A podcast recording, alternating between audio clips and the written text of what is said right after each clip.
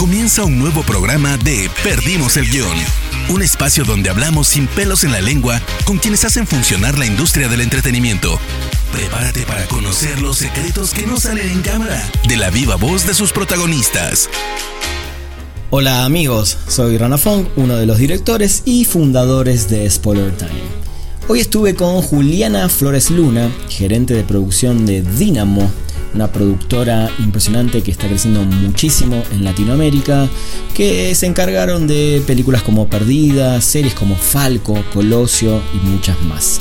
La charla está muy interesante eh, habla de todo el tema de la producción, de cómo trabajar con Netflix, con Prime Video y un montón de experiencias imperdibles. Realmente vale muchísimo la pena que se queden durante esta hora acá en Perdimos el Guión, así que disfruten.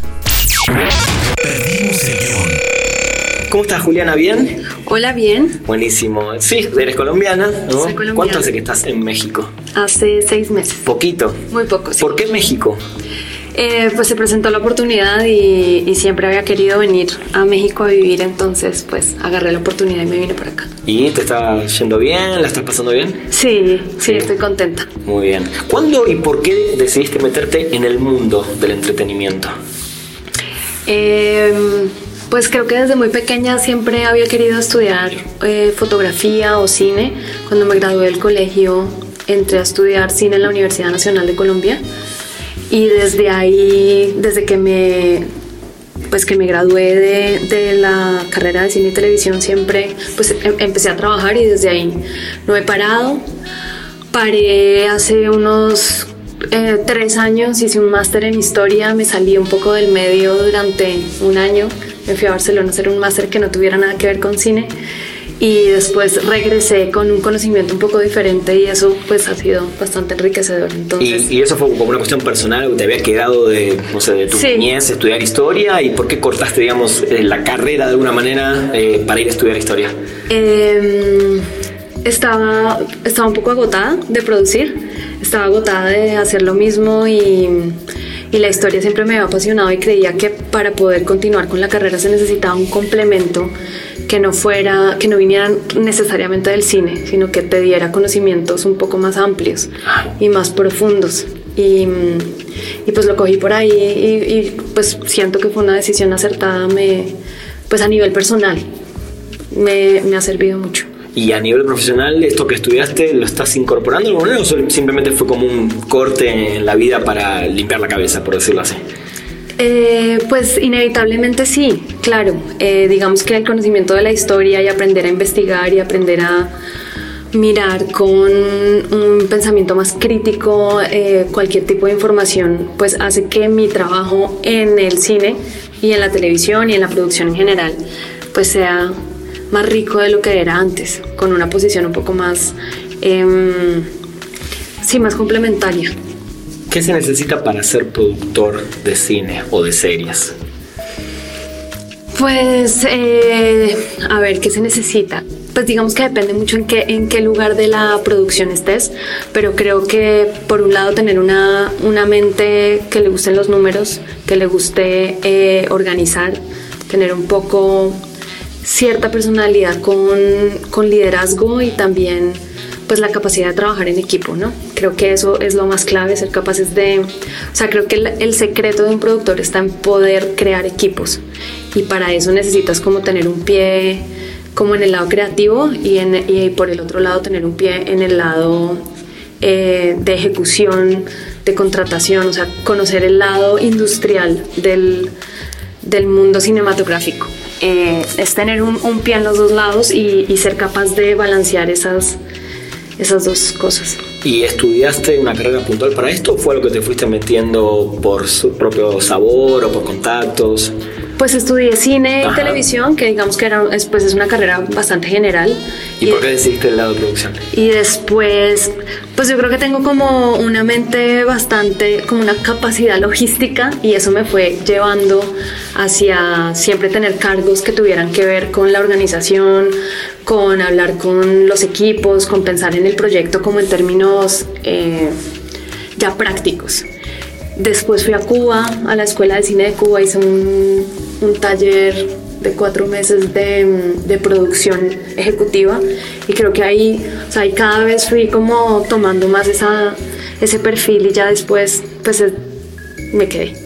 Y es difícil salirse, pero pues va cambiando un poco también el los cargos que he tenido. He, sido desde asistente de producción en un rodaje de película como en el set hasta digamos lo que hago ahora que es manejar la oficina, pero he sido UPM, he sido line producer, he sido productora, o sea, he pasado como por todos los cargos de producción para poder entender cómo funciona el, pues ese, departamento. Eso te iba a preguntar justo, ¿no? Porque uno ve en los títulos eh, eh, o, cuando termina la película, productor ejecutivo, productor artístico, productor X. ¿Cuáles son las grandes diferencias y dónde te ves, dónde estás mejor vos para dentro de esos cargos dentro de la producción? Pues mi experiencia más larga y más fuerte es como line producer, que es básicamente la persona que una vez está eh, digamos, el, el, dinero del proyecto es la que coge, la persona que coge el proyecto y de papel lo vuelve, em, o sea, hace el rodaje y hace la postproducción y ejecuta todo el presupuesto, contrata a todo el mundo, como que monta eh, desde un punto de vista como muy práctico, muy logístico el proyecto. Yo he ido pasando como de esa función a una función un poco más ejecutiva que tiene más pies en el lado creativo a ser eh, productora. Eh, pero mi experiencia más fuerte siempre ha sido como realmente trabajando en producción. Ahora el último proyecto que hice, que se llama Frontera Verde en el Amazonas para, para Netflix, eh, ahí tuve un pie en cada lado porque produje el proyecto, había un showrunner y tuve un pie como en el lado creativo y un pie en el lado de ejecución, de presupuestación, de contratación, de desgloses, bueno, como ya el, el día a día del, de la producción. Eso te iba a preguntar, porque ¿hasta dónde un productor ejecutivo o creativo puede meterse justamente en, las ideas finales, en lo que quiere el director? Eh, ¿Hasta dónde puedes, digamos, empujar o, o opinar? Pues, o sea, siendo productor, tienes casi que... ¿Tienes que decir vos? Pues más que decidir, es una eterna negociación con con el director y con el DP, con el director de arte, porque todo al final es un balance entre lo creativo y las posibilidades de plata que tienes. Entonces, un poco el productor está para ser capaz de balancear entre lo que se quiere y la visión del director y la versión del equipo creativo y lo que es viable y lo que es posible con los recursos que hay. Entonces, al, ser ese link, inevitablemente, eh, el productor sí tiene una voz muy fuerte y una posición muy fuerte frente a muchas decisiones que se toman en el camino. Eh, desde el, o sea, tiene que tener la cabeza dividida entre la parte creativa y decir esto es bueno para el proyecto, esto realmente o esto pues podría ser muy bueno, pero es inviable para nosotros con los recursos que tenemos. Entonces es casi que traer el equipo creativo hacia el lado de la producción y traer la producción también a eh, cómo ser creativo en el sentido de esto es lo que tengo, cómo hacerlo de la mejor manera para que salga el mejor proyecto con los mismos recursos. O sea, básicamente eso es como la balanza, ¿no? Tienes que estar entre un lado y negociar y el estrés y las presiones, o sea, todo recae básicamente en tu trabajo. Pues creo que el productor sí tiene eso sobre sus espaldas y por eso al final eh, los que ganan mejor película son los productores y no los directores porque son exactamente los que pueden eh, nivelar esos dos lados y los que tienen la visión. O sea, el productor es, que es el que realmente puede tener el proyecto entero eh, como debajo suyo. Es el que puede ver lo que es posible, lo que no es posible, lo que es creativamente interesante, lo que va a ser imposible hacer y para poder hacer eso tiene que estar como un paso por encima de todos los demás y estar negociando, o sea, casi que el, trabajo del, productor es negociar. Totalmente. Perdimos el guion. ¿Cuál es hasta el momento el, trabajo de productora que más te costó? No, no lo de dinero, ¿eh? Que más te costó a nivel personal, a nivel profesional, sí. Eh, digamos que mm, que me costó, digamos, emocionalmente porque fue duro, fue Sí. Narcos 1. Ok, ¿por qué? Porque era, fue el primer proyecto grande que se hizo en Colombia. No sabíamos muy bien en qué nos estábamos metiendo. Wow. Eh, era un formato que no conocíamos. O sea, una- er- fueron como las primeras series grandes que se hicieron acá en Latinoamérica. Era una serie no para Netflix Latinoamérica, sino para Netflix de Estados Unidos. Tenía unos estándares profesionales muy altos y, digamos que no, no, no vimos venir al principio el monstruo. Entonces ese aprendizaje de aprender a rodar como con estándares americanos para una serie que tenía que tener una calidad súper alta fue duro. Eso, digamos, en términos de costos emocionales y, y como profesionales.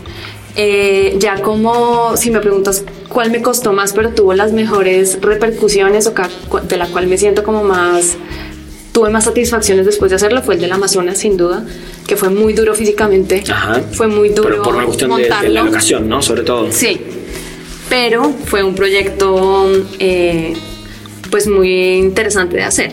Entonces, los dos tuvieron como un, un valor diferente, pero pues un aprendizaje también profundo desde dos puntos de vista. Está muy bueno. Me gusta eh, que sacaste el tema de los estándares, ¿no? Porque uno siempre. La realidad es que la- el latinoamericano, sobre todo, tiende a mirar para afuera, creyendo o pensando que todo lo de afuera es mejor. Entre comillas, ¿no? Porque sabemos que hay producciones impresionantes en Latinoamérica, pero sí hay un nivel o hay un estándar más alto, ¿no? Y se nota. ¿En dónde lo notas vos como productora y qué nos falta en México, sobre todo, que también está en un estándar quizás más alto, inclusive que en, en países de América del Sur? Sí. Eh, también por una cuestión de dinero, creo, ¿no? Que hay más capital. Pero ¿dónde, dónde se nota y qué nos falta eh, para estar al estándar de un Estados Unidos o Europa o quien sea? Pues por un lado nos falta plata, Ajá. presupuestos, eso sin duda, eh, eso facilita mucho las cosas, implica, o sea, tener más presupuesto implica tener más gente profesionalizada en cosas muy específicas que acá en, en muchas producciones hay una persona que tiene que tener muchos eh, sombreros para poder cubrir, eh, pues para que llegue el presupuesto a lo que a, lo- a- lo- a los presupuestos que nos asignan en Latinoamérica. Eh, pues por un lado, si tuviéramos ese presupuesto, tal vez podríamos llegar a estándares como los que hay allá. Por otro, pues una cuestión de historia, de industria. Eh, los americanos tienen mucho oficio, oficio de años Sí. y universidades y una formación mucho más eh, profunda y profesional que eso hasta ahora está empezando a pasar en Latinoamérica, Ajá. a tener buenas universidades, buenas escuelas de cine. Eh, tal vez acá en México son las mejores de Latinoamérica, tal vez con la de Cuba, eh, que salen profesionales que tienen como ese bagaje para poder em, asumir ciertos cargos pues de manera profesional. Y, y yo diría que em, también la rigurosidad del- de, la, de la industria americana. al ¿Son más estrictos? Son muy estrictos, tienen muchos procesos, tienen muchos formatos, o sea, ah, tienen, eh, pues tienen más tiempo en esto, entonces han desarrollado como una metodología que una vez uno la cumple, funciona. Eso en, en muchos casos nosotros todavía somos muy eh, folclóricos y muy informales en, en ciertas cosas y eso más, más de sangre que de cabeza, ¿no? Exacto. Quizás. y eso obviamente hace que pues que el resultado sea diferente. Creo que eso está cambiando, creo que el hecho de que estemos haciendo estas series, Ajá. que Netflix haya llegado, pues eh, genera también mucho oficio, mucha gente haciendo un- trabajando todo el año entero. Se aprende demasiado, pero sí es como esa ri- rigurosidad de la metodología que ellos tienen que todavía nosotros pues estamos en, en eso, ¿no? Estamos aprendiendo, estamos in- involucrando ese tipo, ese, pues sí, esos métodos que, que hasta ahora están llegando. Pero ahí vamos. Ahí vamos, sí, No, o sin sea, evidentemente sí vamos a llegar a algún momento. No, pues claro. O sea, igual ya en este punto yo siento que lo que más nos diferencia son los presupuestos. Perdimos el guion. ¿Qué es Dinamo? Bueno, Dinamo es una productora eh, colombiana que ahora tiene sede en México y en España. Y mm, pues es una productora de, contenido, de series, de, televi- de televisión pues en general y de películas. Llevamos eh, 14 años trabajando, llegamos hace dos años a México. Y bueno, pues eso. ¿Cómo busca o cómo elige Dinamo sus proyectos? ¿Qué tiene que tener un proyecto para que digas esto lo necesitamos hacer acá? O esto lo tenemos que hacer en Dinamo. Pues yo creo que muchas veces cuenta mucho el talento que está attached al proyecto. Eh, si, el, si, el, si, el, proyecto trae un director, eh, un escritor que cree que más allá de la historia podemos como apostar por su mirada, por su criterio, por su punto de vista, eh, pues normalmente nos arriesgamos y nos metemos con gente, digamos, muy nueva, pero que ha hecho una buena peli, que, que tiene una mirada interesante. Entonces creo que el talento que tiene un proyecto eh, adjunto vale mucho y pues obviamente eh, pues la historia, claro, que tenga personajes interesantes, que sea una historia que valga la pena contar, que creamos que es un momento pertinente para contar lo que la audiencia igual quiera ver algo parecido. Pues como en todo, muchas cosas se rigen también por el, la, la demanda y el mercado, cómo se esté moviendo. Entonces, hay historias que en algunos momentos pueden ser muy interesantes, pero no van a tener mucha cabida. Ajá. Y, y eso, eso, esas historias puntuales me interesa saber si eh, se guardan, se les dice a, la, a, los que tienen el proyecto mejor busquen por otro lado o veámoslo más adelante. ¿Cómo? Sí, hay de todo. La verdad, eso depende mucho del proyecto. Eh, hay proyectos que es como, esperemos un poco, de pronto ahorita está saturado el mercado con este tema, pero en dos años puede volver a ser un hit. Eh, esperemos. Hay gente que dice, ok, o sea, depende mucho, que espera y, y, después llega ese momento en que, en que puede realmente entrar a, a, a venderse muy fácil. Hay otros proyectos que simplemente hay que dejarlos pasar porque no, no se dan las cosas siento que esto es una cosa como, o sea, como mucho de metodología, pero también de feeling, de timing, de, o sea, eh, muchas cosas tienen que pasar para que un proyecto se dé, que no necesariamente son como decisiones racionales de miramos esto, después esto, después esto, sino que de pronto las cosas se alinean y, y se, y se, dan los proyectos. ¿no? Totalmente. ¿Sentís que eh, así como Hollywood tuvo su, sus, los años 50, sus años dorados del cine, estos son los años dorados para la televisión? O por lo menos para la serie, porque hoy, digamos, no todos ven una serie en la tele, sino que también la ven en el iPod o en el teléfono. Pero sí, ¿sentís que estamos en el mejor momento y que ustedes como productora están en el momento ideal para producir? Porque Netflix abrió sus oficinas acá, bueno, va a traer mucha gente. Prime está apostando fuertísimo, uh -huh. eh, también en Colombia, Chile, Argentina. ¿Sentís que es el mejor momento este? Desde que empezaste la carrera, por lo menos. Pues sí creo que es un momento especial, sí creo que es un momento donde se está moviendo muchísimo la industria, donde hay muchísimo trabajo, hay mucha gente creando contenido. O sea, no, ojalá este no sea el mejor momento, ojalá venga un mejor momento. Eh, claro, sí. Sería triste pensar que este es como la el, el, tope de la Exacto, ola. Claro, claro. Sí, digo, tampoco lo planteo como ya está, ya llegaron al tope y ahora. No, claro, claro, tal cual, tal cual. Pero, pero pues sí, claramente este es un momento muy particular. O sea, lo que ha pasado con Netflix eh, ha hecho que cambie el mercado en general y eso ha abierto las posibilidades pues en un 300%, o sea, lo que hace 10 años el, lo que daba el mercado era 10 veces menos de lo que ahorita da.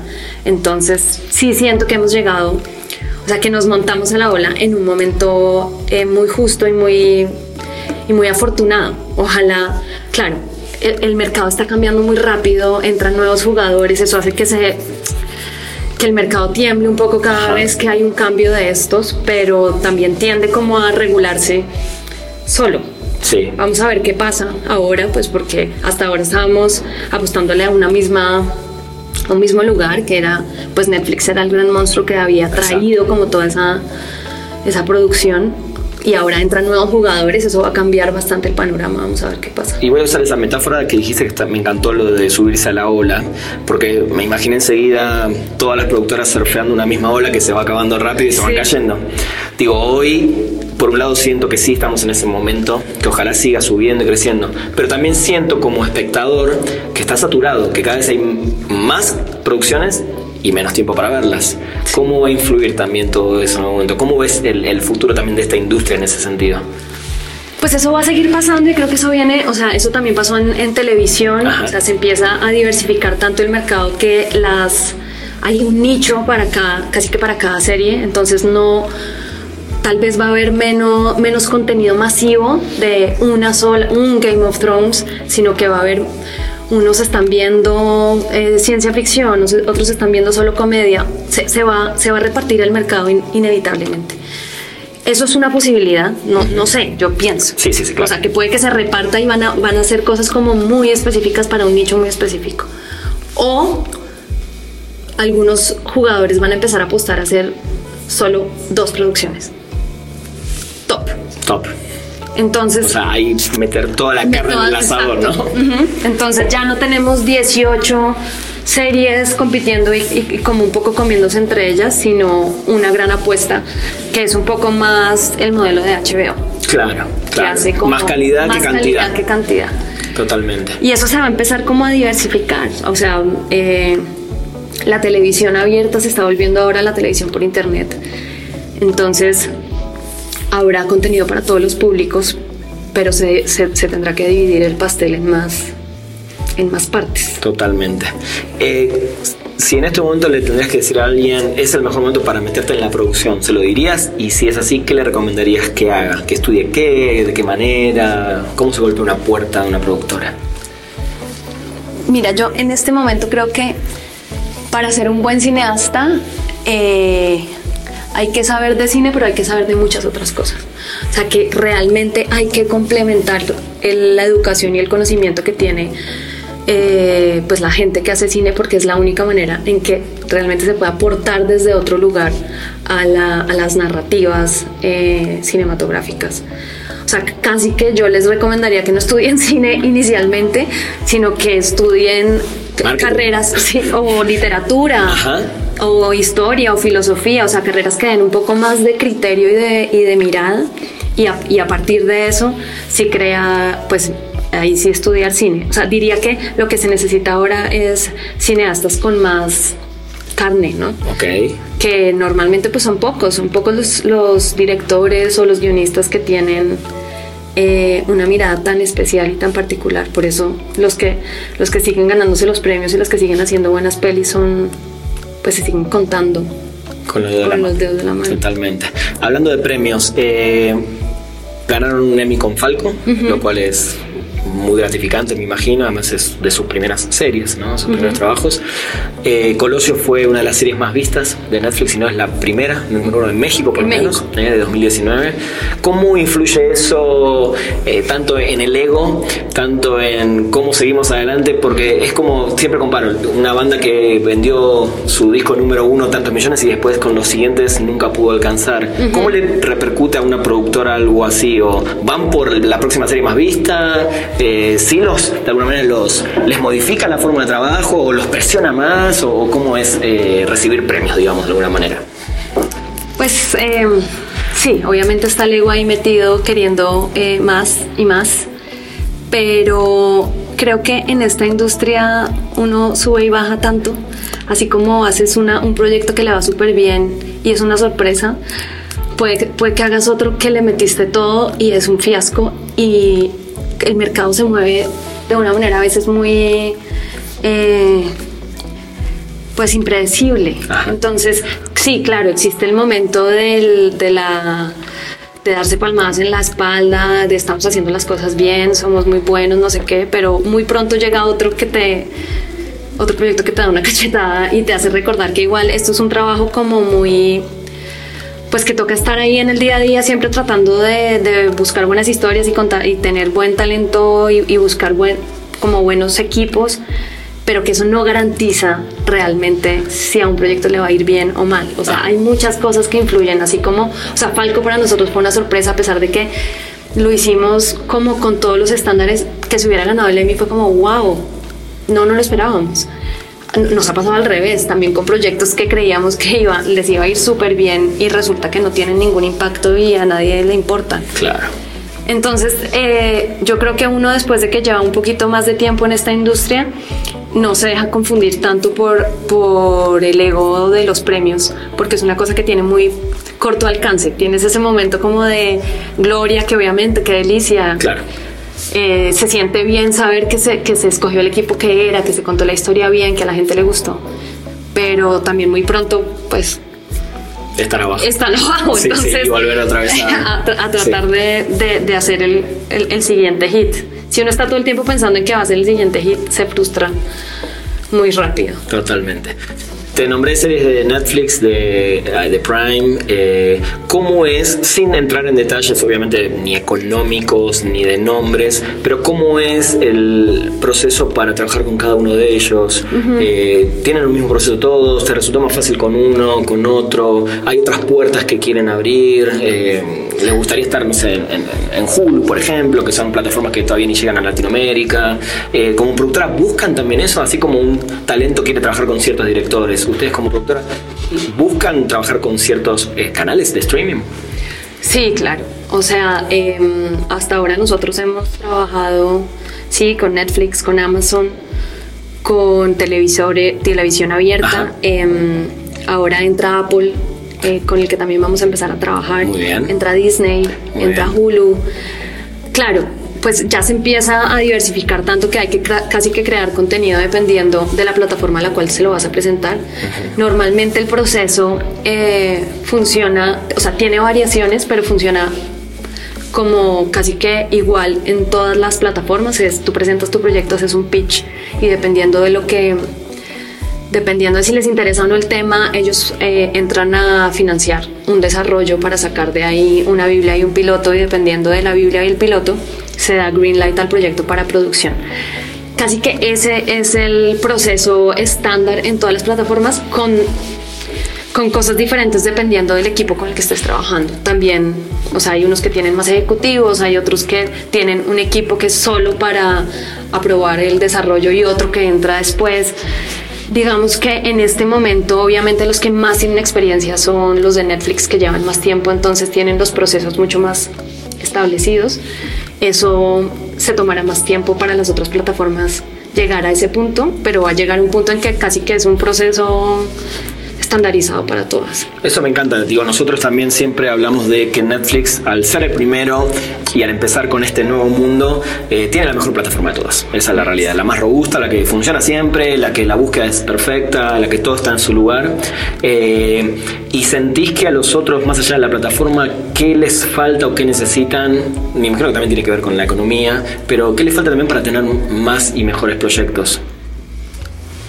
Pues yo creo que uh, sacando a HBO, que tiene, digamos, otro tipo de experiencia y otro tipo de, de historia, em, les falta crecer, porque al querer abarcar un mercado tan grande van a tener que tener unas, como unos equipos gigantes. O sea, Netflix es enorme en gente y eh, eso toma tiempo, toma tiempo eh, tener el talento que pueda, o sea, los ejecutivos que sepan leer, los productores, o sea, crear un equipo que esté detrás de las plataformas, yo siento que es como lo, lo más complejo y, y, en eso están, pero, pero pues eso requiere tiempo.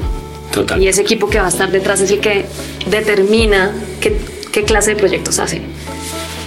Ahí, es, ahí, ahí se van a empezar a, a, pelear entre ellos a ver quién, quién tiene la mejor gente, ¿no? Totalmente. Hay guerra por todos lados. Sí. El guion. ¿Cuál consideras que es tu más grande logro hasta el momento? Eh, haber hecho el máster en historia sin saber nada de historia. Muy bien, me gusta más porque no es directamente con, con la producción, sí, ¿no? Pero no, evidentemente no, sí. Es personal. Sí, además hiciste algo, evidentemente que me queda muy claro que amaste haber hecho eso sí, y este corte en tu vida, ¿no? Eh, ¿En qué momento consideraste, o, o, quizás todavía no, que ya lo lograste? Por más que antes me dijiste, ojalá que esto sea el inicio, pero ¿en qué momento dijiste, sí, lo logré y, y esto es lo que siempre quise? Eh, tal vez cuando termine Frontera Verde en el Amazonas. No, no, no vamos a hablar de fecha porque esto, como dijimos, Ah, sí. momento, pero me muero ya de ganas de ver eso. ¿Puedes contar muy, muy rápido qué es Fronteras Verdes? Frontera Verde es una serie de ocho capítulos que hicimos en Leticia, en el Amazonas colombiano, que es frontera con Brasil. Es una ciudad muy pequeña que no llegan ni siquiera carros, toca ir to- en barco y en avión. Y hicimos una serie de ocho capítulos que es un- una serie de detectives, una mujer detective, y la mitad de la serie es hablada en ticuna, que es una lenguaje indígena. Entonces, la mitad de la serie son indígenas del Amazonas y la otra mitad, pues sí, actores profesionales. Entonces fue un reto gigante lograr montar una serie eh, rodada en el Amazonas de verdad. Creo que es la única serie que se ha hecho eh, en el Amazonas. Y tuvimos eh, como digamos partner a Ciro Guerra, que había hecho antes El abrazo de la serpiente, y a dos directores más que también habían trabajado como este tipo, que es Jacques Tulemont y Laura Mora. Entonces, pues sí fue un, proyecto interesante. Increíble. ¿Qué, ¿Con qué talento te gustaría trabajar que todavía no, lo hayas hecho? ¿Con quién? Talentos. ¿Talentos? ¿Actores o directores?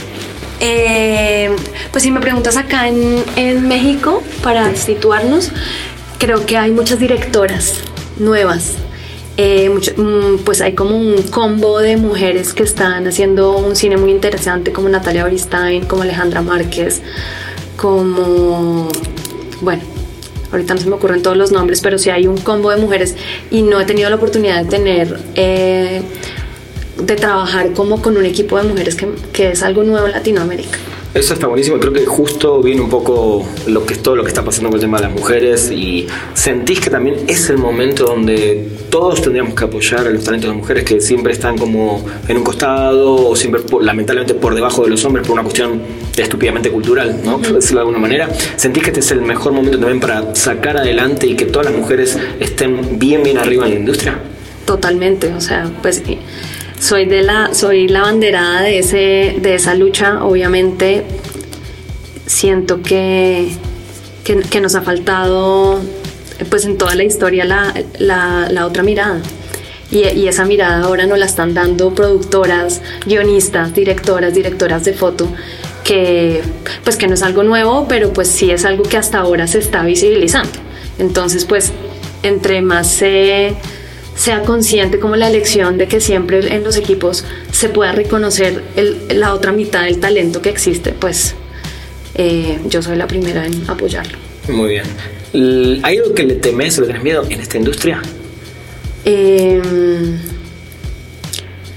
pues le tengo más miedo a la, a la injusticia en general, a tratar mal a la gente, a tener un proyecto que la gente salga maltratada, a al abuso que existe a veces en este medio, eh, a permitirlo en un proyecto, a permitir que exista un maltrato, que exista un acoso. Eso, eh, como no, poder controlar eso, me, eso sí me, da miedo. De resto, pues los miedos de cualquier persona, de fracasar, de no ser suficiente, pero pues esos los tenemos todos. Totalmente. ¿Hay alguna decisión que te arrepientas de haber tomado en esta carrera? ¿En tu trabajo? Eh, no, pues no, no, la verdad. Está muy bien. ¿Hay algo que todavía te sorprenda en esta industria? Eh, ¿Para bien o para mal? Pues me sorprenden los egos todavía. todavía eso me sorprende. Que, que ¿Lidiar mucho con eso? Lidiar, lidiar con tantos egos a veces es cansón y, aburridor. Pero, pero creo que eso es en todo también, en todas las industrias eso existe. En esta existe como una cosa que si a ti te va bien, te glorifican y con una cosa que hagas mal, te acaban. Es una cosa como muy pública. Eh, eso, pues, sí, eso es harto. Para ir finalizando, sacando tus producciones, porque obviamente las debes amar y las debes tener consideradas como lo mejor, y, así debe ser, dos películas que te hayan marcado en la vida, eh, no a nivel... Eh, como eh, no como cineasta, no, como cinéfila, no que me encantaron estas películas cuando las vi, sino a nivel producción, que viste y dijiste, yo apunto a eso, yo quiero ser productora de este tipo de películas. Mm, bueno, pucha, esa pregunta siempre es tan complicada. Eh, tengo que pensar.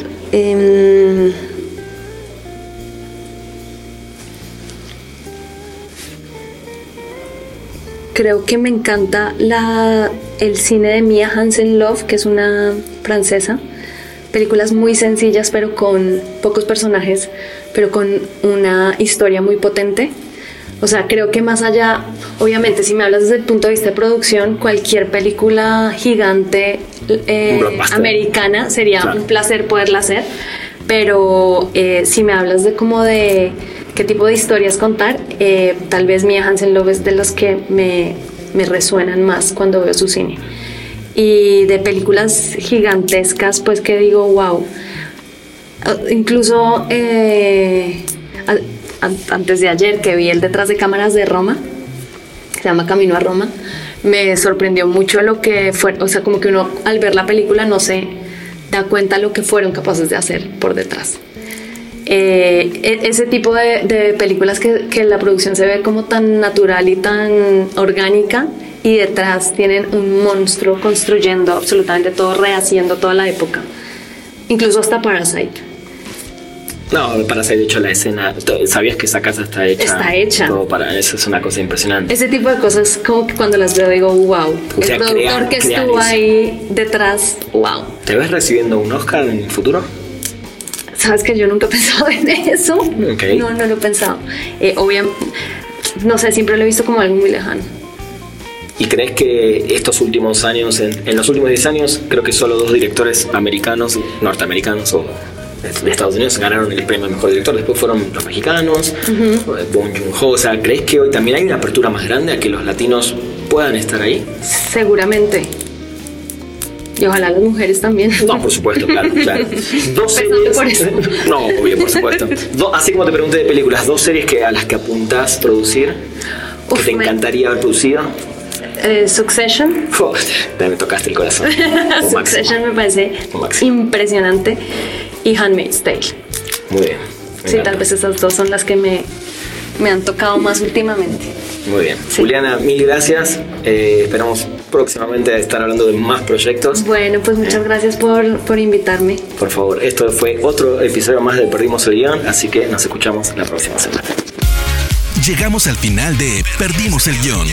Gracias por acompañarnos y no te pierdas un nuevo programa cada martes, donde hablaremos sin pelos en la lengua con quienes hacen funcionar la industria del entretenimiento. Perdimos el Guión.